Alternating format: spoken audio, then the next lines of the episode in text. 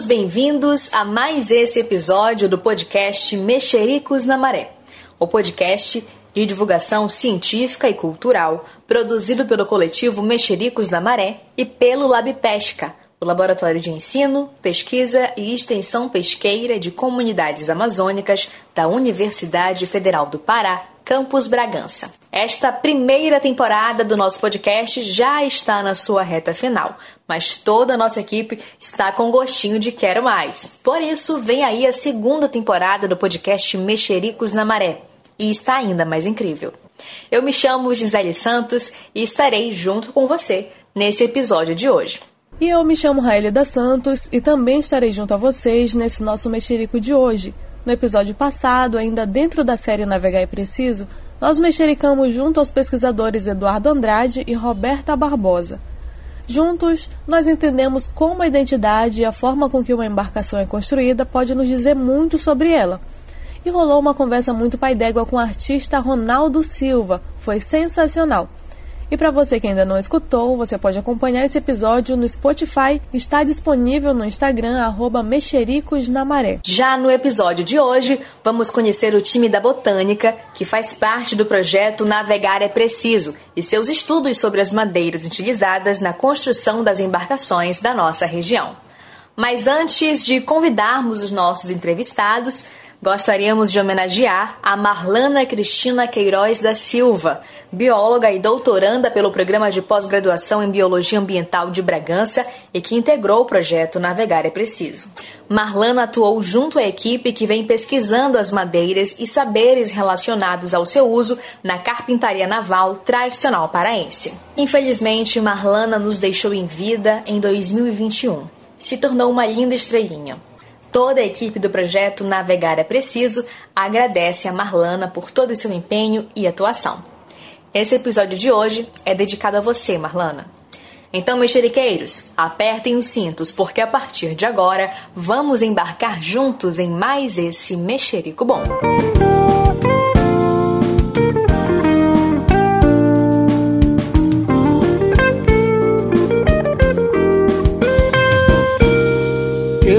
Pesca de canoa, no rio, nos igarapé, vou mexericar no mar, mexerica na maré.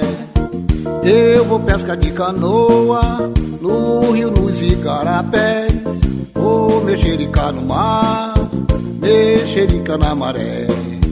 Eu vou divulgar ciência, envolver o FPA, laboratório de pesca Desça aqui pra se formar. Popularizar a ciência na linguagem popular. Popularizar a ciência na linguagem popular.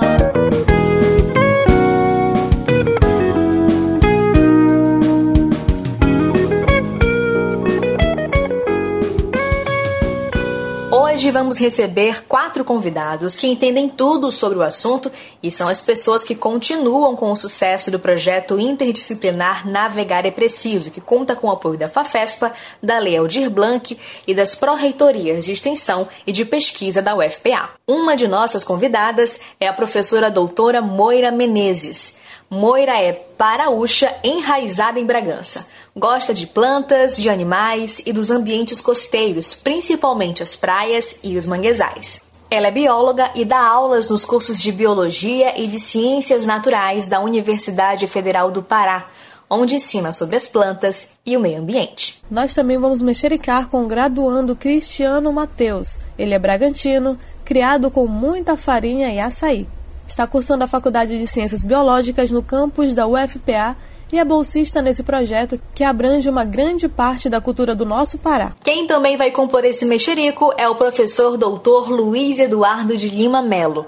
Ele é professor da Universidade do Estado do Pará desde 2014, coordena o Laboratório de Ensino e Tecnologia da Madeira e é curador da Xiloteca Joaquim Vanir Gomes na mesma instituição. Também vamos receber a aluna Dalete Sabrini, que acabou de defender o seu TCC intitulado Identificação Anatômica das Madeiras de Embarcações Tradicionais de três municípios do Nordeste paraense, que aconteceu em parceria com o projeto Navegar e Preciso. Marabaense nata, ribeirinha criada com muito peixe frito, Dalete Sabrini é formanda em engenharia florestal. Durante sua graduação, fez parte da LCTM, que é a Liga de Ciências e Tecnologia da Madeira, coordenada pelo professor Luiz Eduardo, a qual proporcionou diversas experiências e uma delas foi trabalhar com as madeiras utilizadas na construção de embarcações. Nós agradecemos a presença dos nossos convidados. Muito obrigada por terem aceitado o convite em participar do nosso episódio de hoje para mexericarmos juntos sobre esse projeto. E a gente começa o nosso bate-papo com a professora Moira. Como foi a participação da equipe que estuda as madeiras dentro do projeto Navegar é Preciso? Explica pra gente quais atividades foram realizadas. Bom, olá, olá a todos. Obrigada pelo convite em participar aqui do podcast. E, bem, sobre a nossa equipe. A equipe era formada por mim, né? E a Marlana é, e o Cristiano, que é um nosso estudante de biologia, executaram esse trabalho na parte da visita aos estaleiros e da coleta de pedaços dessa madeira. Além deles, tem também o professor Eduardo da UEPA, que nós contactamos com ele, porque ele estuda células da, da madeira, né? Então, o professor Eduardo e a sua aluna da LET eles estudaram todos os pedaços de madeira que nós coletamos nos estalheiros, né? Para nós é, conhecermos as características dessa madeira. É, Marlana e Cristiano visitaram os estaleiros, conversaram com os carpinteiros e com todas as pessoas que estavam lá. Também coletaram os pedaços de madeira, como eu falei agora há pouco, né? Esses pedaços de madeira, então, foram levados para o laboratório é, e foram analisadas diferentes características. Então, por exemplo, o peso da madeira é importante. É importante também saber a capacidade da madeira de flutuar, também a capacidade da madeira de absorver e não absorver água, né? Ou seja, não ficar encharcada a capacidade de boiar, além de conhecer as células dessas madeiras e as características de cada célula, porque todas essas capacidades da, da, madeira estão relacionadas com as suas células. Além disso, estudando as células, é, a gente pode saber qual é a espécie da madeira. Então, nós podemos pegar um pedaço de madeira analisar suas células e dizer qual é a espécie. A gente pode dizer se aquela madeira realmente é aquilo que a pessoa está nos dizendo ou não. Muito obrigada, professora Moira. E agora nós iremos conversar com o estudante de graduação Cristiano, que foi um dos bolsistas do projeto. Cristiano, conta pra gente como as atividades de campo foram desenvolvidas nesse projeto. Então, as atividades de campo, elas eram desenvolvidas em duas etapas, né? Aí a gente chegava lá no, no estaleiro, né, do, do mestre carpinteiro, falava com ele e falava com os seus funcionários também, e aí aplicava a primeira etapa do, da atividade, que era um questionário, que aí a gente formulava várias perguntas para poder perguntar para eles. E as perguntas eram relacionadas às embarcações que eles produziam, né?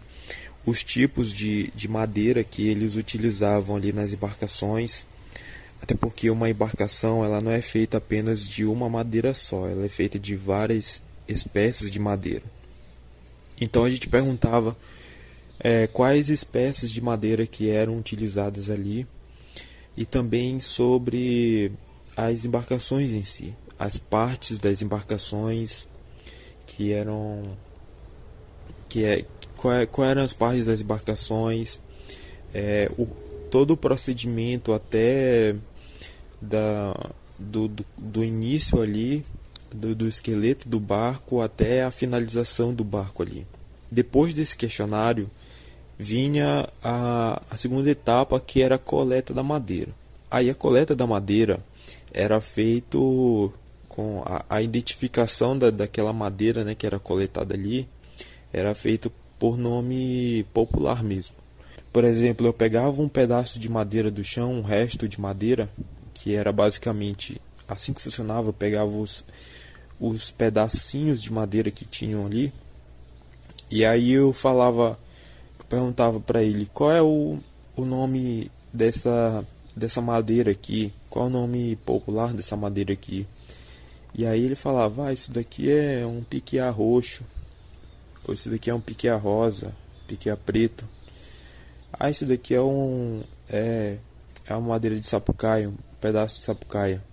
E aí eu ia anotando esse, esses nomes populares e eu anotava também o estaleiro que era coletados essas madeiras, né? Essas espécies. Muito bem, e nesse momento a gente chama para o nosso bate-papo o professor Luiz Eduardo. Professor, comenta conosco a importância desse estudo. Bem, a diversidade de espécies arbóreas na Amazônia ela é muito grande e, de certa forma, a madeira é um material não fértil. Ou seja, quando nós temos a amostra de madeira em uma serraria, em um depósito, em uma movelaria, quase sempre a gente não tem a origem da árvore que produziu aquela madeira. Ou seja, é, carecem para a identificação dessa espécie folha, flor, fruto, ou seja, características botânicas férteis que facilitariam essa identificação. Quando há somente a madeira, a identificação da espécie que originou, da espécie arbórea que originou essa madeira, ela é feita principalmente por meio da anatomia da madeira, do estudo das células e da composição celular da madeira por meio da identificação anatômica dessas amostras de madeira é, na Amazônia, assim como outros lugares, assim como outros lugares do mundo e do país, muitas madeiras apresentam determinadas similaridades, similaridades externas, como cor, cheiro, textura, massa. E aí, por vezes, elas são tratadas com o mesmo nome popular. É, às vezes pela similaridade da cor, da textura, do desenho da madeira, algumas espécies diferentes são é, tratadas pela mesma nomenclatura popular. Para facilitar o comércio, para facilitar as transações, enfim. No entanto, é, sobre essa perspectiva, essa atividade ela traz um, um problema ambiental e econômico significativo, porque muitas vezes uma madeira que apresenta características organolépticas, que seriam essas características externas, semelhante a outra, ela pode ter diferenças tecnológicas grandes.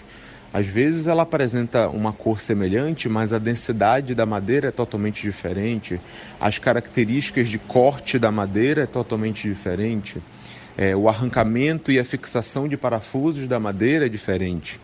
Muito obrigada, professor Eduardo. E nesse momento nós iremos receber a Dalete.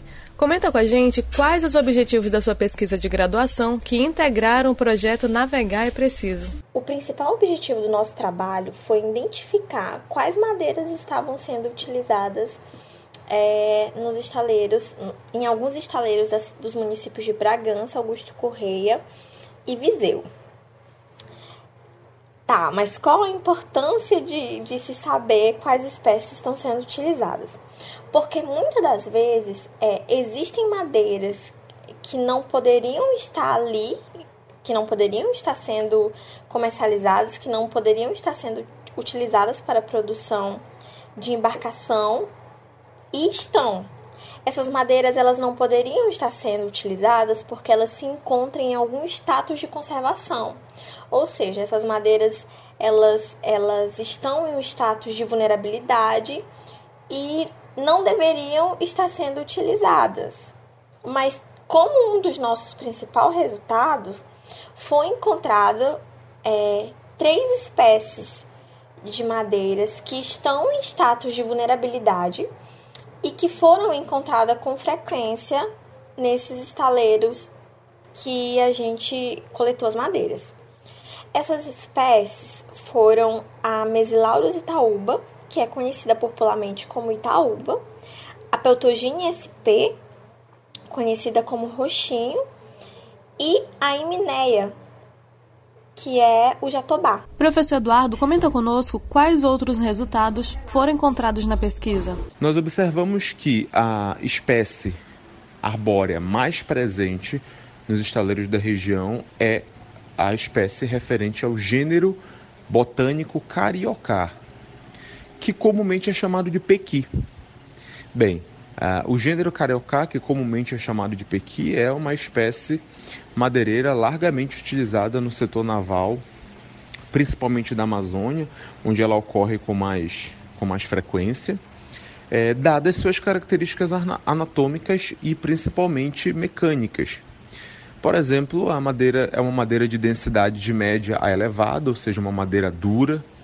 É uma madeira que apresenta determinada resistência ao ataque de, de organismos que podem vir a degradar essa, essa embarcação quando ela está submetida à, à intempérie ambiental, como turu, como brocas marinhas. Então, é uma madeira que apresenta certa resistência natural a esses organismos.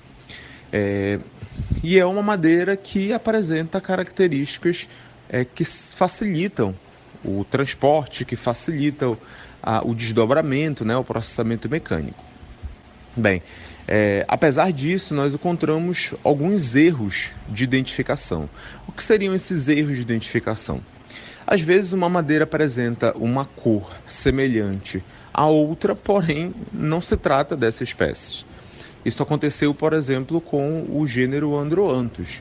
Então a madeira veio com o nome de sucupira, porém foi identificada como sendo pertencente ao gênero botânico Androanthus, que deveria ser comercializado com o nome de P.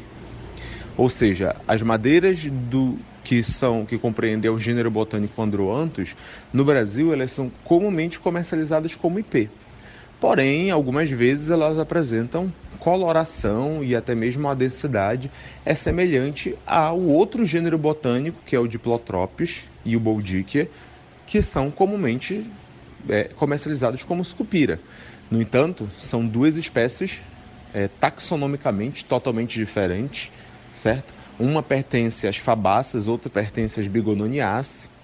É, uma apresenta uma densidade elevada e também muito substância é, impregnada nas células, o que confere a ela alta resistência ao ataque de organismos degradadores, que é o androanthus. A outra é uma espécie também de alta densidade, mas mais indicada para movelaria. Bem, essa, é, esse é um erro que a gente identificou nas amostras que foram enviadas para a gente e que pode trazer, de certa forma, até certo ponto, né, é, um prejuízo para o consumidor final e que, de certa forma, traz à tona a necessidade de, de a gente trocar conhecimento com esses estaleiros, estabelecer uma conexão mais próxima com esses profissionais que trabalham no mercado, para que a gente consiga estabelecer um, uma, a possibilidade, um, um, link, né, onde ambos aprendam, onde a gente consiga é, demonstrar que a diversidade biológica de espécies arbóreas da Amazônia é muito grande, então sempre vão haver madeiras que são muito similares, mas quase sempre elas não são as mesmas.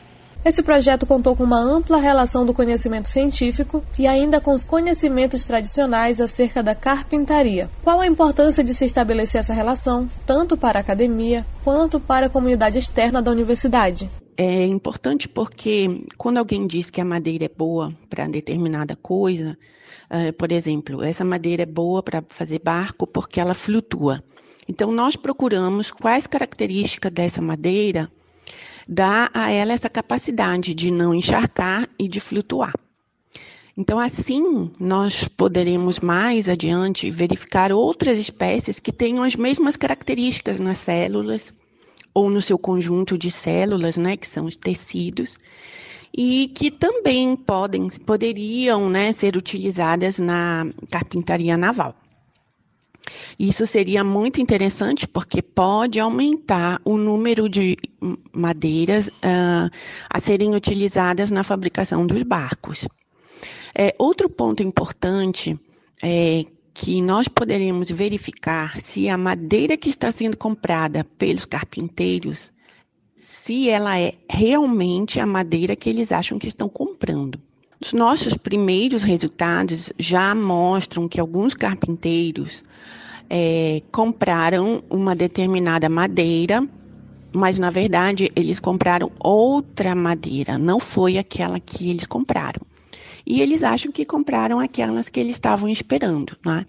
Então, isso já mostra que esse tipo de conhecimento é importante para a gente evitar esse tipo de equívoco de usar uma, uma determinada madeira específica para um uso e acabar comprando outra madeira que não tem as características que ela precisaria ter para é, fazer parte da fabricação de um barco. A gente acredita que é, foi uma possibilidade é, muito boa de, de, de avaliar como essa, esse conhecimento tradicional vem sendo aplicado nos dias atuais e como, enquanto universidade, enquanto academia, a gente pode dar o retorno para essas populações tradicionais e principalmente o quanto que nós aprendemos de nomes populares, de utilização dessas madeiras, as quais quase sempre não estão escritos em livros é, acadêmicos, mas que representam de fato o conhecimento intrínseco que foi passado de pai para filho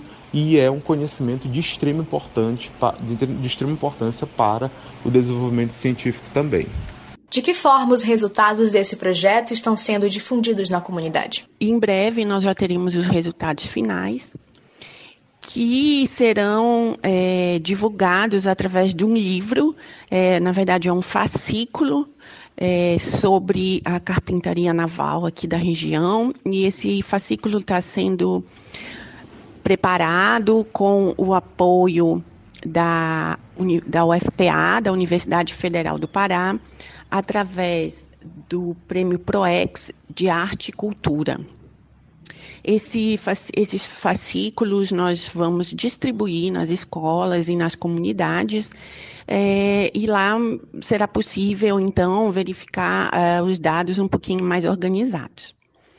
Além disso, nós é, pretendemos retornar com os carpinteiros e analisar com eles esses nossos resultados, né, e, e verificar essa situação é, das madeiras, né, e ver onde mais nós podemos colaborar, né, e que de forma é, os carpinteiros poderão utilizar toda essa informação que está sendo uh, gerada, né, não só da madeira, mas diferentes outros aspectos dessa carpintaria naval aqui na região. Muito obrigada pela participação de cada um de vocês nesse nosso episódio de hoje. Foi muito bom conhecer mais um pouco da série Navegar é Preciso.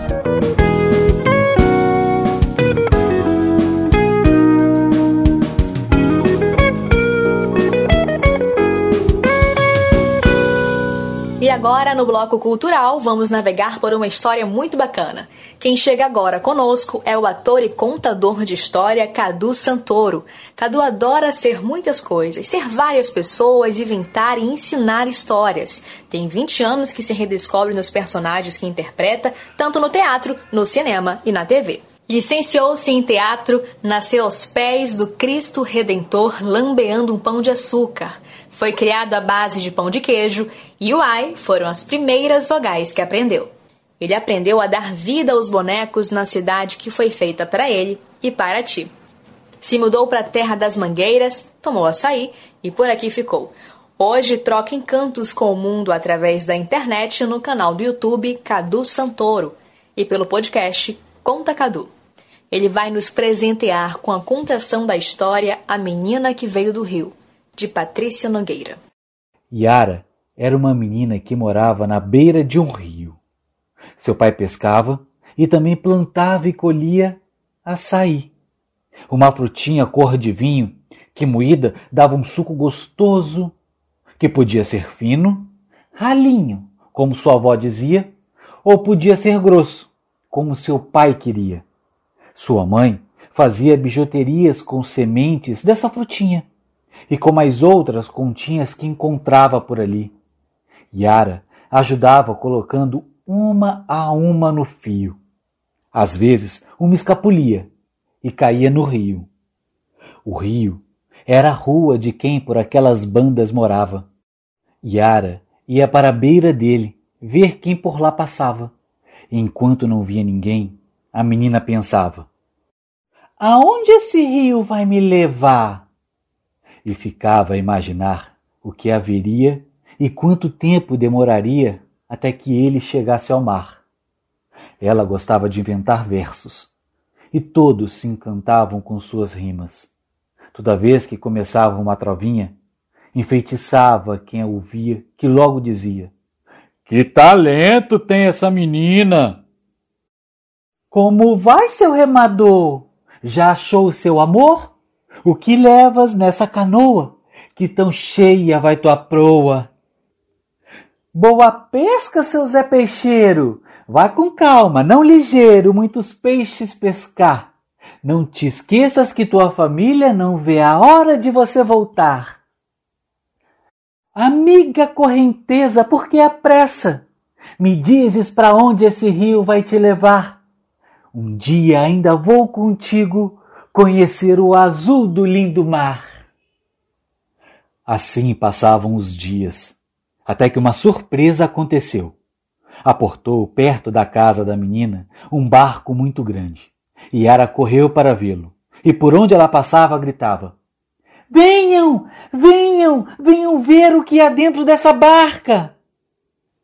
Era uma biblioteca flutuante que chegava para uns dias ali passar. Tinha gente da cidade grande que gostava de levar livros para os ribeirinhos e muita coisa ensinar. Logo foram entrando. A primeira foi Yara, que não acreditava no que via. Era tanto livro, tanto livro, que seus olhos sorriam de tamanha euforia. Ela logo pegou um. Tinha letra, tinha figura e parecia ter muita aventura. Mas a menina ainda estava a aprender a ler. Por isso falou para a moça que estava recebendo todo mundo. Tia, você pode contar essa história?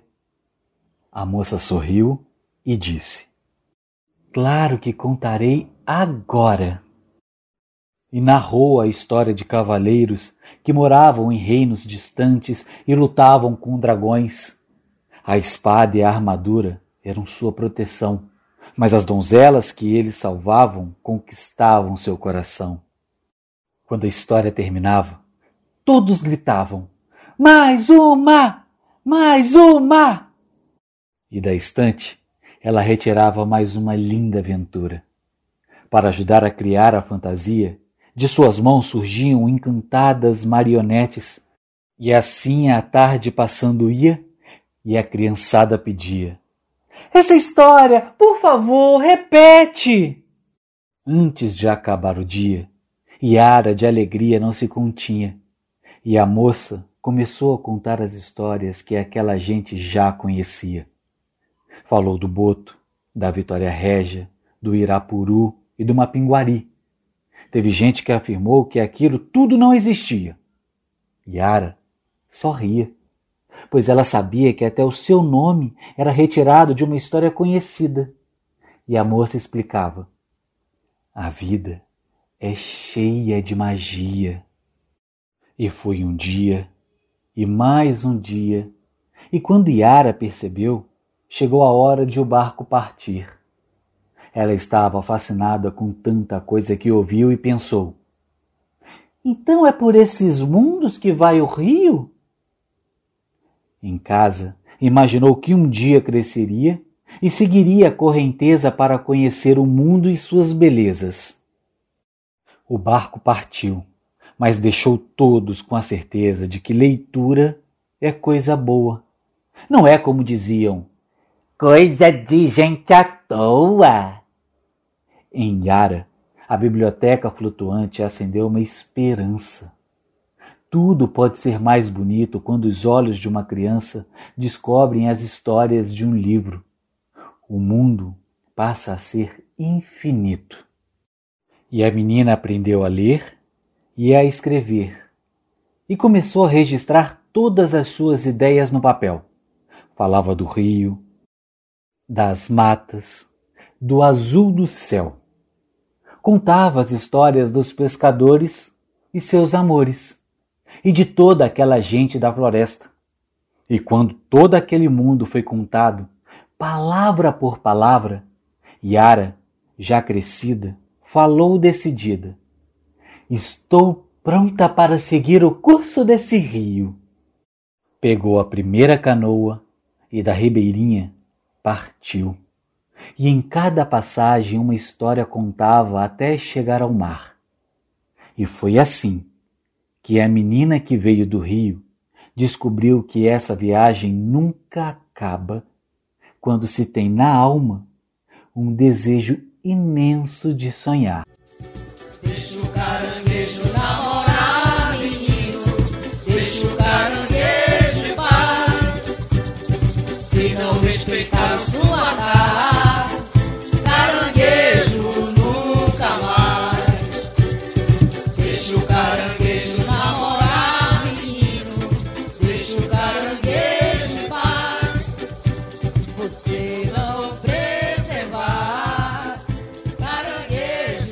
Você escutou um pedaço da canção Deixa o Caranguejo Namorar, do Edinaldo Goés, cuja história você pode conhecer melhor acessando o sétimo episódio do nosso podcast. E antes de fecharmos o nosso mexerico de hoje, gostaríamos de relembrar você, ouvinte, o período de defesa do caranguejo sá, que é quando a sua captura fica proibida. Devido à facilidade de capturar os caranguejos fora das tocas no período de andada, muitas pessoas têm o hábito de pegar o caranguejo sá nesse período, e reforçamos que é proibida a captura, o transporte, o beneficiamento, a industrialização e a comercialização de qualquer indivíduo da espécie os Cides cordatus nos estados do Amapá, Pará, Maranhão, Piauí, Ceará, Rio Grande do Norte, Paraíba, Pernambuco, Alagoas, Sergipe e Bahia. Nesse ano, o período do defeso será entre os dias 2 a 7 de fevereiro, de 17 a 22 de fevereiro, de 3 a 8 de março e de 19 a 24 de março. Durante esse período de defeso, deixe o caranguejo sá namorar. Essa é uma campanha das associações das reservas extrativistas marinhas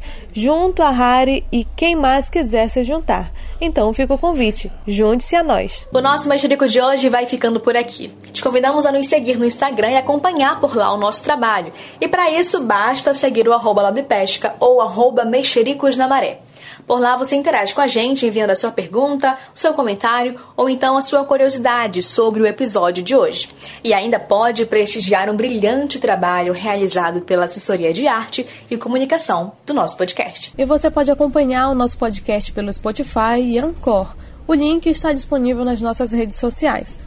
O podcast Mexericos na Maré também vai ao ar aqui no programa Beabá, apresentado por Beto Amorim na Rádio Rosário FM, a partir das 4 horas da tarde, quinzenalmente, às sextas-feiras. O Mexericos na Maré é uma realização do coletivo de mesmo nome e do Laboratório de Ensino, Pesquisa e Extensão Pesqueira de Comunidades Amazônicas, o Lab Pesca, em parceria com o ESAC, que é o Grupo de Estudos Socioambientais Costeiros e apoio da Pró-Reitoria de Extensão da UFPA.